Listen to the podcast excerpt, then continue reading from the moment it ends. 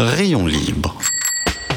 Visiblement, il semblerait que vous n'appréciez pas la bicyclette, mes amis. Hein vous estimez sans doute que le monde n'a pas besoin de pratiquer le vélo, hein que le monde n'a pas besoin d'un peu de cyclisme ni de savoir-vivre. Hein Rayon libre sur Cause Commune. L'idée, c'est que toutes les personnes qui, qui peuvent faire du vélo euh, le, le fassent. Et et il y a encore de la marge. hein. Pense que le vélo, c'est tellement euh, un outil qui rend libre. Rayon libre, présenté par Jérôme Sorel sur Cause Commune. Bonjour, bonjour à tous, bienvenue, vous êtes sur Rayon Libre, merci d'être avec nous, vous êtes sur Cause Commune, c'est sur 93.1 FM en Ile-de-France, vous pouvez écouter cette radio, dites-le à vos potes, familles, pour écouter Cause Commune, ils peuvent aller sur internet, cause-commune.fm, ils ils peuvent aussi aller sur la DAB+, le canal 9, il y a aussi une appli compatible iOS ou Android, elle s'appelle, je vous le donne en mille, Cause Commune, dites-leur aussi que nos émissions comme Rayon Libre sont dispo sur les principales plateformes de podcast. Aujourd'hui, on va parler de Man, Man, Batman, Batwoman, Superwoman, Spider-Man, Aquaman, Hawkman, Wonder Woman, Plastic Man, Animal Man, Hourman, Freddy Freeman, Ragman. Voici la liste des super-héros des comics qui contiennent Man ou Woman dans leur nom. Bien entendu, ils ont tous des super pouvoirs et ils sont tous et toutes super forts. Vous avez forcément votre préféré. Perso, moi c'est Mizu Mizu, le pétoman, pour celles et ceux qui ont la référence. De cet imaginaire du super-héros se créent ensuite des épreuves sportives, comme s'il fallait des super pouvoirs pour les terminer. La plus connue d'entre elles, les Iron Man, l'homme de fer, tout un programme. Nous en parlions dans Rayon Libre 97 avec Raphaël Vercher notamment. Il y a aussi des festivals comme le Burning Man qui se tient une fois par an dans le désert de Black Rock au Nevada. D'ailleurs, ce festival, le Burning Man, qui n'est pas tout à fait aujourd'hui ce qu'il était en 86, mais enfin, ce Burning Man, c'est pas un festival, c'est le rassemblement d'une communauté. Et d'ailleurs, le rassemblement d'une communauté, c'est ce qui a inspiré Axel Carion, quand il a créé en 2016 le Biking Man, devenu depuis le Biking Man Origin. Le Biking Man Origin, c'est un championnat de course d'ultra distance à vélo qui rassemble les, dans les conditions climatiques et topographiques les plus extrêmes de la planète. Ces courses seraient destinées à des hommes et des femmes de tout horizon, de tout horizon, pardon, des super-héros, des amateurs, des professionnels. Et c'est quoi ce Biking Man Origin C'est qui? C'est pour qui? C'est où? C'est comment? Et comme on l'entend plusieurs fois dans ce film Marathon Man sorti en 1976, Is it safe? Et Dustin Hoffman répond tremblant No, it is not safe. Aujourd'hui, on reçoit Axel Carion pour nous parler du Biking Man Origin. Bonjour Axel. Et bonjour Jérôme. Merci d'être venu si tôt ce matin. Il faut dire à nos auditeurs et auditrices que cette émission est enregistrée le 6 janvier et il est 8h24 là quand on parle. Axel, il faut être un super-héros pour participer à votre championnat d'ultra-distance à vélo? Surtout pas. Surtout pas. Non, il faut au contraire être euh, normal pour y avoir envie de faire des choses extraordinaires. C'est ça qui est un petit peu euh, antinomique avec, euh, avec la présentation que j'ai bien aimée, c'est que précisément ça s'adresse à tout le monde. Et alors, et justement, aujourd'hui, vos les participants au Biking Man Origine, c'est des gens, euh, des gens lambda euh, qui ont une appétence pour le vélo au départ, quand même? Mais pas nécessairement, c'est il va y avoir euh, des pizzaiolos, des architectes, des médecins, des profs, euh, des plombiers. euh, voilà, ça vient un petit peu de tous les de tous les types de métiers. Il y a un lien avec l'endurance en fait, pas forcément avec le vélo. Ouais. Il y a une passion pour l'endurance et pour le sport en général. C'est ça qui est intéressant, c'est qu'en fait il y a un petit lien avec le vélo, mais c'est pas forcément des passionnés de vélo. Du coup, ça, ça ouvre un peu les perspectives quand on discute avec les participants parce que c'est c'est pas vraiment les puristes euh, cyclistes. Et alors, vous, vous, comment, comment, donc euh, je le dis, hein, vous avez créé le, Biking Man en, soix- en 80, en 2006, 2016, pardon, c'est ça a 6 ans. Comment ça vous est venu l'idée d'organiser ça? Ben en fait, euh, moi j'ai eu la chance de découvrir le vélo euh, parce que je suis un outsider du, du vélo. hein. J'ai commencé très très tard, c'est seulement 11 ans que je fais du vélo. Par contre, j'ai commencé de manière particulière. quel âge vous avez euh, J'ai 37 maintenant. 37. 37. 37 ans et, et j'ai commencé par le voyage. Ouais. C'est le voyage à vélo qui a été mon, mon lien avec cette machine que je trouve formidable, qui est pour moi un- une machine à voyager dans le temps. Et je suis d'ailleurs allé traverser l'Europe de l'Est à l'époque, Slovaquie, Ukraine, Roumanie, Moldavie. C'était mon premier voyage et c'était ma première expérience avec le vélo. Et ça m'a fasciné. J'ai adoré cette expérience que j'ai renouvelée avec des amis euh, de 2011 à fin 2014 jusqu'au grand voyage, euh, celui dont rêvent, euh, je pense, beaucoup de gens, voilà, de tenter un voyage sur plusieurs mois. J'ai Ouais. traversé l'Amérique du Sud. D'accord. Du nord au sud Du nord au Donc sud, du. Mexique à la Patagonie Alors de la Colombie, exactement, et de la Colombie à l'Argentine. J'ai malheureusement, on avait pour projet d'ailleurs de partir de l'Amérique centrale. Du Mexique, mais c'est ça rajoutait encore pas mal de temps. Ouais. Mais j'ai fait Carthagène des Indes, Colombie, à, à Ushuaia en Argentine, et en rentrant de ça, je me suis dit, punaise, il faut pouvoir faire vivre cette expérience de l'aventure à vélo, certes extrême, euh, en autonomie, en se débrouillant euh, dans des conditions un peu délicates, mais avec des, des rencontres forcément euh, extraordinaires, à tout un chacun, des personnes qui n'ont Ouais. pas forcément la chance de pouvoir faire les sacrifices pour partir sur des, des, des voyages aussi longs. Alors, ce qui est marrant, c'est que vous parlez de sacrifice. Donc, euh, vous aviez, vous étiez, vous sortiez d'été d'école, a priori, plus ou moins, c'est Ah ça non, pas du tout, moi, à cette bossiez à. Ça faisait euh, plusieurs années que je travaillais et clairement, j'ai provoqué le contexte. J'ai eu. C'est un peu la, la prophétie autoréalisatrice, hein, c'est-à-dire que j'avais ce voyage en tête depuis euh, le premier voyage à vélo. Je savais qu'un jour j'allais partir vraiment sur une expédition euh, longue distance et sur plusieurs mois pour voir ce que ça faisait. Parce que j'étais un peu euh, bah, comme en plongée sous-marine. Quand on plonge à 10 mètres, on se dit qu'est-ce qu'il y a à 15. Quand on plonge Ouais. à 15, qu'est-ce qu'il y a à 20. J'étais attiré un petit peu par ce par ce puits qui est l'aventure et qui est un puits sans fond en fait. Et, euh, et je me suis dit dès le départ, un jour je ferai un grand voyage. Et mais j'étais à l'époque dans le sérail euh, de voilà. de, de l'école de commerce. École et, de euh, commerce, col consultant, blanc, vous étiez celui consultant qui, Celui qui monte dans les boîtes pour essayer de voilà de, Ouais, de, pouvoir faire sa place. de faire sa place, d'avoir une carrière et ainsi de suite. Et j'ai eu la chance de faire une pause euh, et de partir à l'aventure vraiment sur euh, plusieurs mois sans filet de sécurité. C'est-à-dire que vraiment j'ai quitté mon job à l'époque Mhm. euh, pour me dire bah, il va forcément se passer quelque chose. Ça, ça dure tellement longtemps, il y a Ouais. tellement de choses qui peuvent se dérouler pendant ce voyage. Je ramènerai forcément quelque chose. Et Biking Man c'est un peu l'enfant de ça. Et alors, Biking Man, vous vous dites, vous, euh, j'ai eu la chance de vivre ça, il faut qu'on organise quelque chose pour que d'autres puissent le faire, leur donner les moyens pour qu'ils puissent le faire ou le- que- Comment ça se... Enfin, qu'est-ce que vous vous dites, vous, à ce moment-là? Ben, je me dis que je sais les étapes que j'ai dû réaliser pour Ouais. arriver à partir aussi longtemps, et je me dis ça c'est une personne sur un milliard ou une personne sur un million. Euh, et je me suis dit au final il y a peut-être la possibilité de proposer une expérience euh, à des gens qui ne peuvent pas prendre autant de temps ou autant de sacrifices. On parle de 8 mois, hein. je fais 240 jours de vélo dans les Andes, Jérôme. C'est euh, C'est long. c'est 8 mois de vie, c'est plus de 1000 heures de vélo.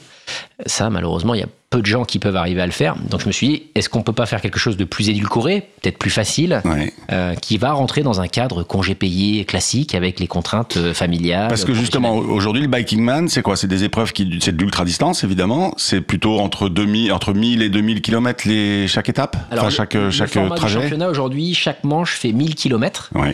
avec euh, un temps limite de 120 heures, donc 5 jours pour pouvoir le réaliser.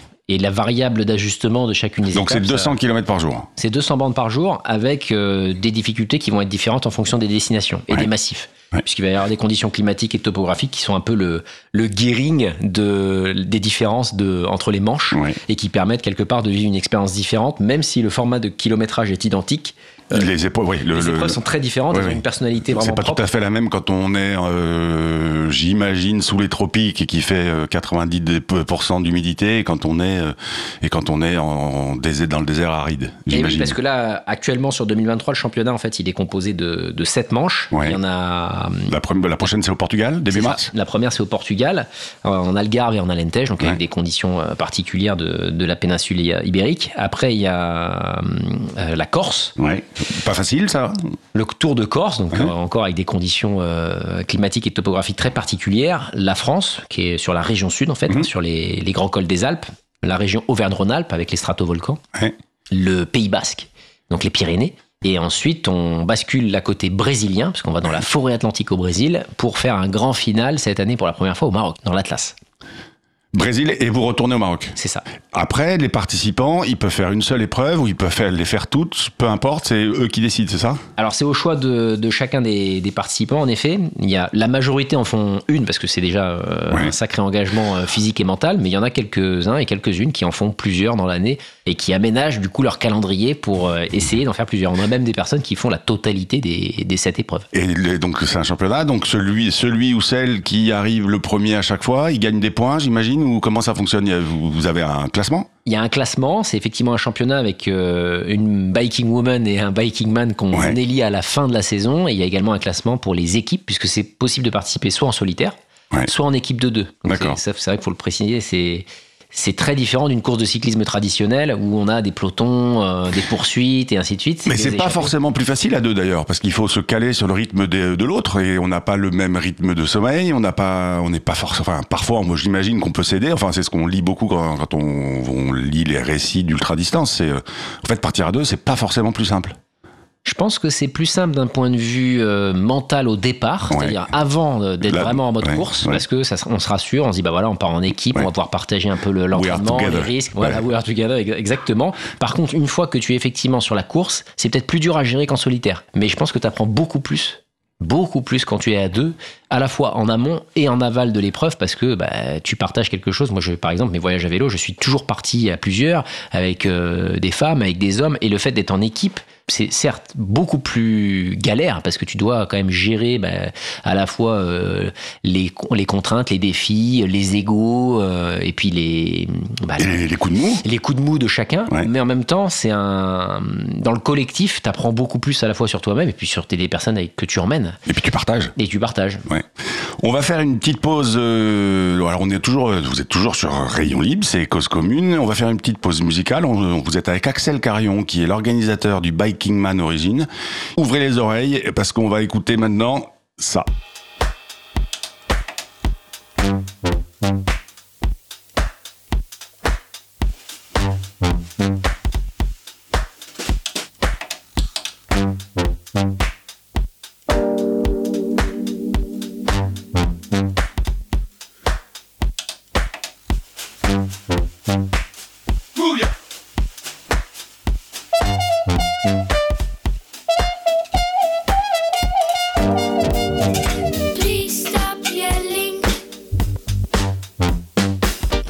He knows.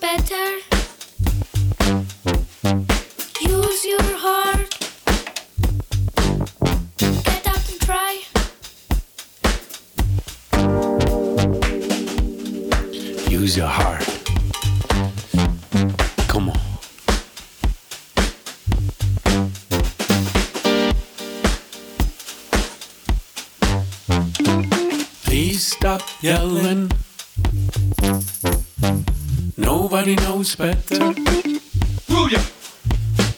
Use your heart. Get up and try. Please stop yelling. Nobody knows better. Use your heart. Get up and try.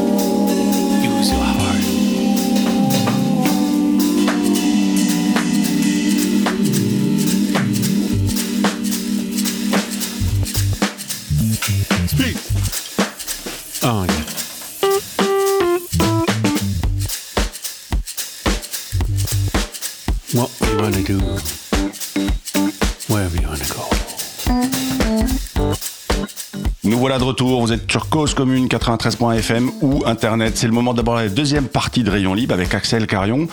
Axel, donc vous êtes le créateur de ce championnat d'ultra-distance qui s'appelle le Biking Man Origin. Euh, avant de parler des participants et de ce que vous leur offrez et de comment vous les accompagnez, est-ce que vous sentez un engouement nouveau, différent sur vos épreuves depuis la pandémie? Un engouement, je pense que le, la pandémie, le Covid, ça a vraiment été euh, un, ça, ça a initié un gros mouvement et de, de prise de conscience, je pense, des Ouais. gens, de se dire peut-être que qu'il faut que j'aille davantage dehors, peut-être qu'il faut que je profite davantage de la vie, peut-être qu'il faut que je tente un défi que finalement je, re- je remettais à plus tard. Il y a eu clairement un phénomène juste après la, la sortie de la pandémie où là tout le monde voulait être dehors et où d'ailleurs le vélo a complètement euh, explosé en termes de, de pratique et on a vu euh, plein plein de gens euh, se jeter un peu sur les magasins de vélo.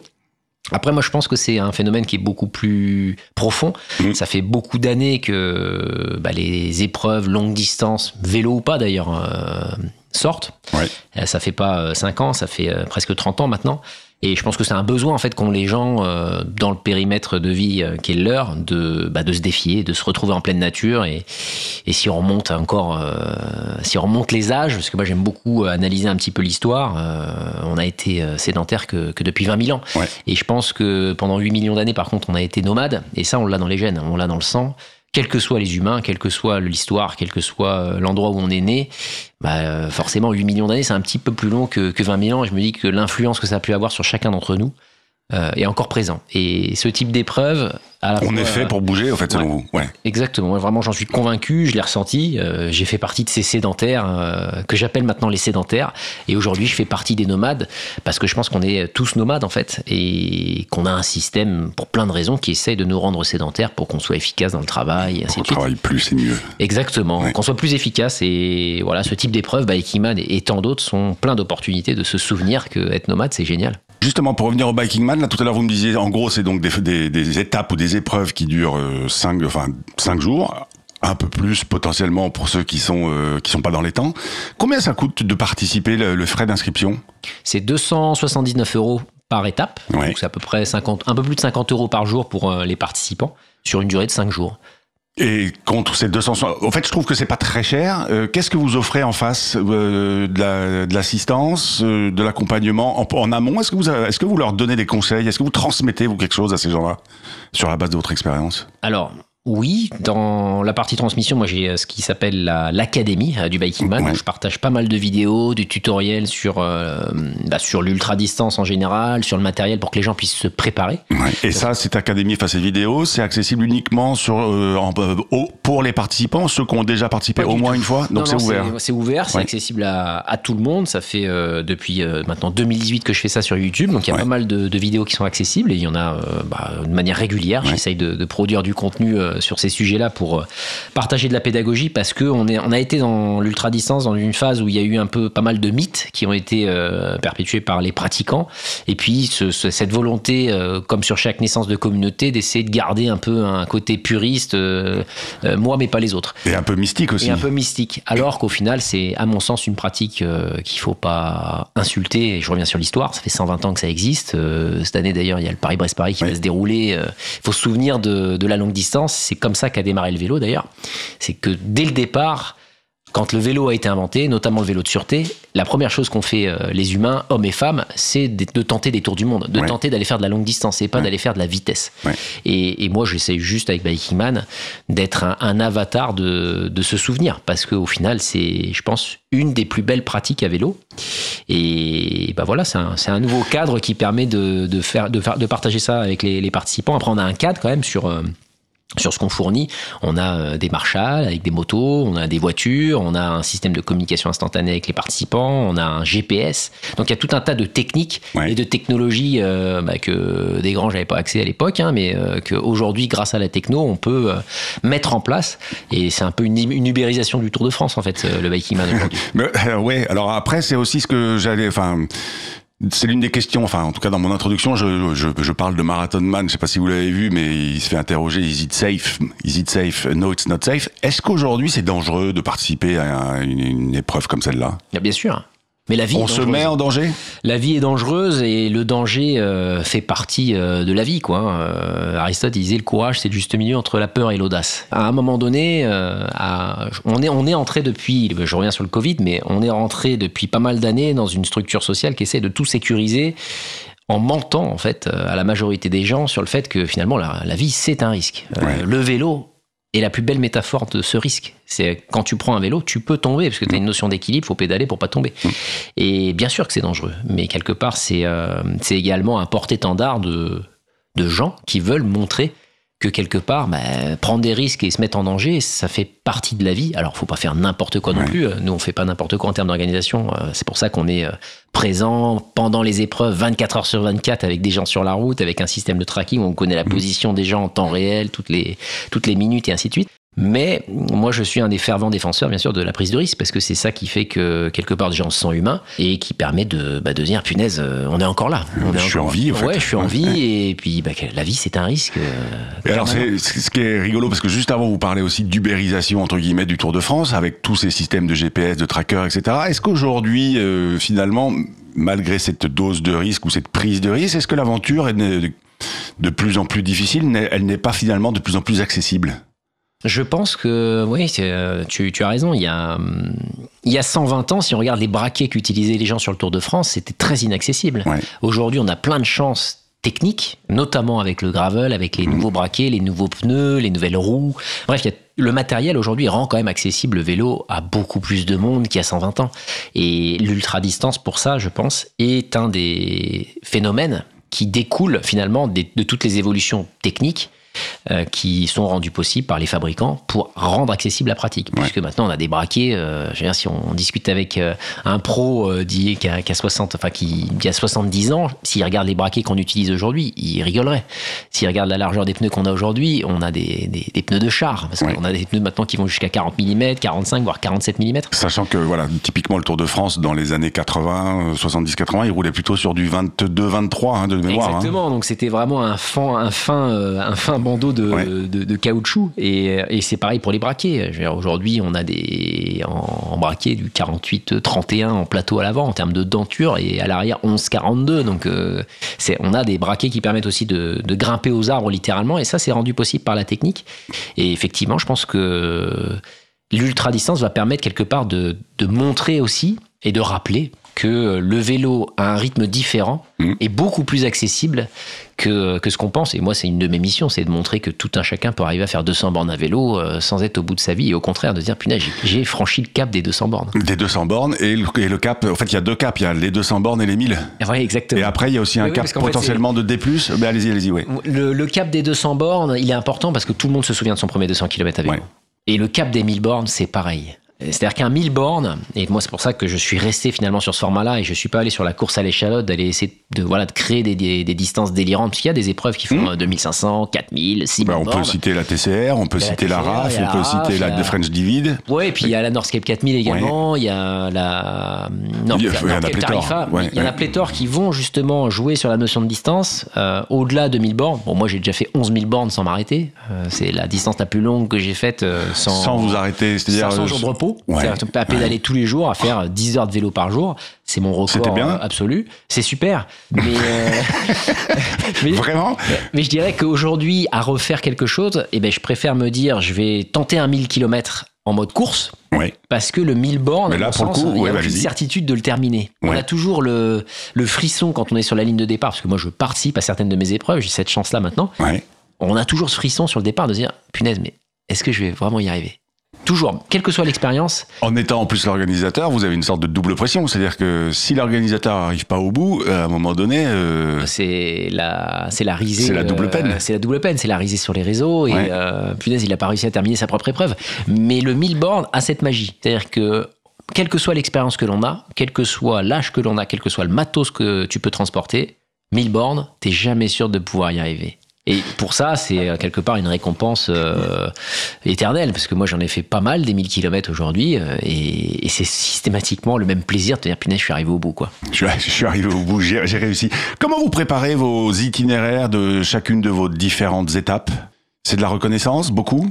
C'est beaucoup de reconnaissance de terrain. Moi, je, me- je marque un point d'honneur à faire les recos à vélo. Et j'encourage alors tous les organisateurs, s'il y en a qui nous écoutent, de le faire, parce que ça permet de pouvoir. euh, J'avais un journaliste qui m'avait un jour surnommé comme ça. Moi, je suis un peu un cuistot de l'extrême. J'aime bien me mettre sur le vélo, faire, reproduire les conditions du biking man sur les reconnaissances et aller trouver des ingrédients qui vont être des cols, qui vont être des ingrédients climatiques, topographiques, de manque d'accès à des ravitaillements, par exemple, pour pouvoir proposer des expériences qui vont faire qu'à un moment donné, j'arrive à projeter ce que vont ressentir les participantes et les participants. Et, et ça, c'est essentiel parce qu'à un moment donné, les recettes sont illimitées, en particulier en France, parce qu'on a des massifs partout, on a des routes oubliées partout, on a un réseau routier qui est parmi l'un des plus denses de la planète. Ouais. On peut vraiment jouer avec une quantité presque illimitée euh, d'ingrédients. Alors justement, vous parlez de route, tout à l'heure vous parliez de gravel. Les différentes épreuves que vous organisez, c'est plutôt de la route et du gravel ou il y a aussi parfois du VTT Il y a les trois. Il y a les trois. Ouais, donc il faut trois vélos pour participer euh, à tous les Biking Man de, l'année idéalement, il faut un gravel. Idéalement. Idéalement, il faut un gravel parce que le gravel a la chance quelque part d'avoir euh, Donc, à la, deux- ouais, à la vas-y. fois une fibre et, euh, et un confort qui permet de pouvoir résister à toutes les conditions. C'est pas forcément le vélo le plus rapide, mais c'est celui qui est le plus adapté pour pas trop souffrir physiquement. Ça a également les braquets, de pouvoir faire de la route du chemin et peut-être un petit peu d'engagement Ouais. sur, euh, sur certains tronçons qui sont très courts généralement, mais on, on a des fois un petit peu d'engagement. Moi, l'idée, euh, au départ, Biking Man, il n'y avait pas cette notion route, gravel, VTT, c'était le Biking Man. Ouais. Aujourd'hui, on a besoin de. Je pense que c'est c'est systémique, c'est les humains qui aiment bien nommer les choses en permanence. Les pour, mettre dans des cases. Ouais, les mettre dans des cases. Et c'est pas que français. Et oui, c'est pas que français, mais voilà, pour moi, c'est un peu comme euh, le tour du départ. Il n'y avait pas de gravel, euh, il n'y avait pas de route, c'était euh, le Tour de France. Ben, moi, aujourd'hui, les épreuves sont taillées pour des vélos de gravel, même si c'est des routes, parce que les routes sont tellement défoncées par là où on passe qu'il te faut un vélo confortable. Tu viens pas avec un petit vélo de route euh, en espérant que tout a été réasphalté. Et c'est cette expérience que les gens viennent rechercher, c'est qu'ils peuvent se dire, punaise, euh, je suis sur une route asphaltée oubliée, ce réseau Ouais. secondaire qui a été peut-être édifié il y a 40 ans, je suis dans un endroit spectaculaire et, et je suis en France. Justement, euh, là, quand vous parliez des différentes épreuves sur l'année 2023, donc là, ça sera ma dernière question.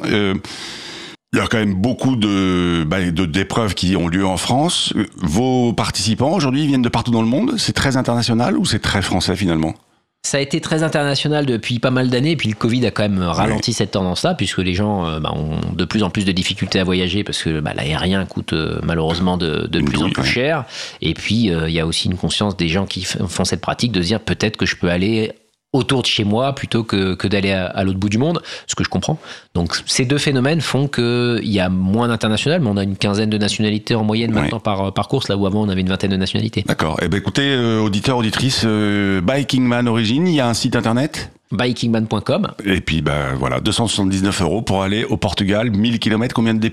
là on a 13 000, c'est la plus facile. 13 000, 13 000 de D+, c'est la plus facile, 200 bandes par jour, vous en êtes capable. Sur ces mots euh, d'Axel, je vais donner la parole à Abel Guggenheim, sans transition. Abel, c'est notre biking man à nous, chez Rayon Libre, un infatigable observateur du vélo à Paris et ailleurs. Vous êtes sur Cause Commune, restez avec nous, on se retrouve après la chronique d'Abel Guggenheim. Abel, c'est à toi. Bonjour. Dans tous les domaines, l'actualité en ce moment est dure. On a parfois l'impression que certaines choses avancent, et puis un événement nous ramène vers la sombre réalité.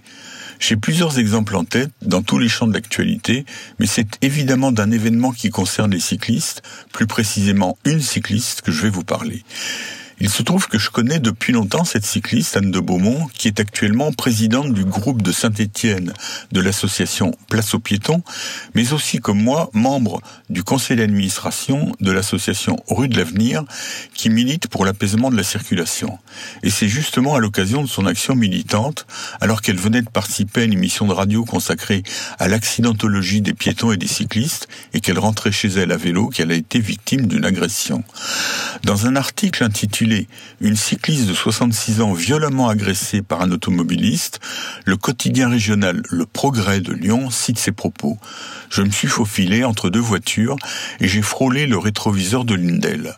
La coque est tombée et je l'ai récupérée au sol afin de la rendre à son propriétaire qui venait de se garer à quelques mètres. L'article nous apprend ensuite que, malgré l'insignifiance de l'incident, le chauffeur, âgé d'une trentaine d'années, est furieux. Et sa réaction, lorsque cette femme de 66 ans lui répond qu'un simple point de colle suffira à réparer le rétro, ne nous étonne malheureusement pas. Anne de Beaumont raconte. Il est venu par derrière et m'a jeté violemment au sol. Ma tête a heurté le macadam et mon arcade sourcilière saignait. Quand il a vu que je saignais, il a pris la fuite.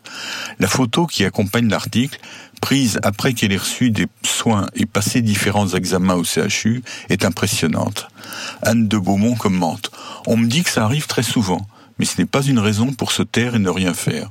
Je trouve cette agression contre une femme cycliste âgée inadmissible, même si je pense que ce n'était pas parce que j'étais cycliste que j'ai été agressé de la sorte, mais surtout parce que j'étais une femme. Cette agression est-elle donc sexiste ou anticycliste? Sans doute les deux. Deux domaines, comme je le disais en introduction, on a parfois l'impression que les idées et les actes avancent dans le bon sens.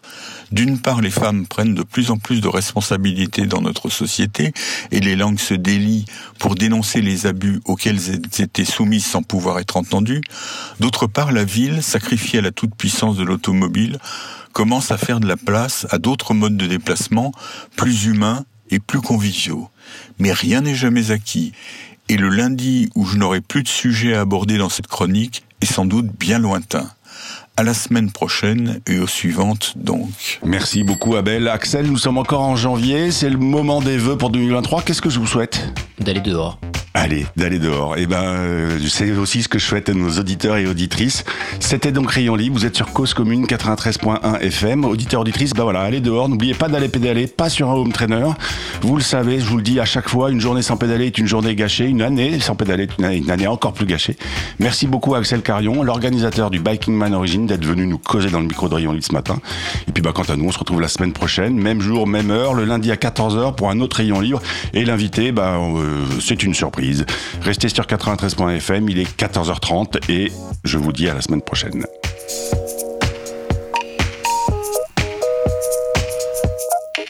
Rayon libre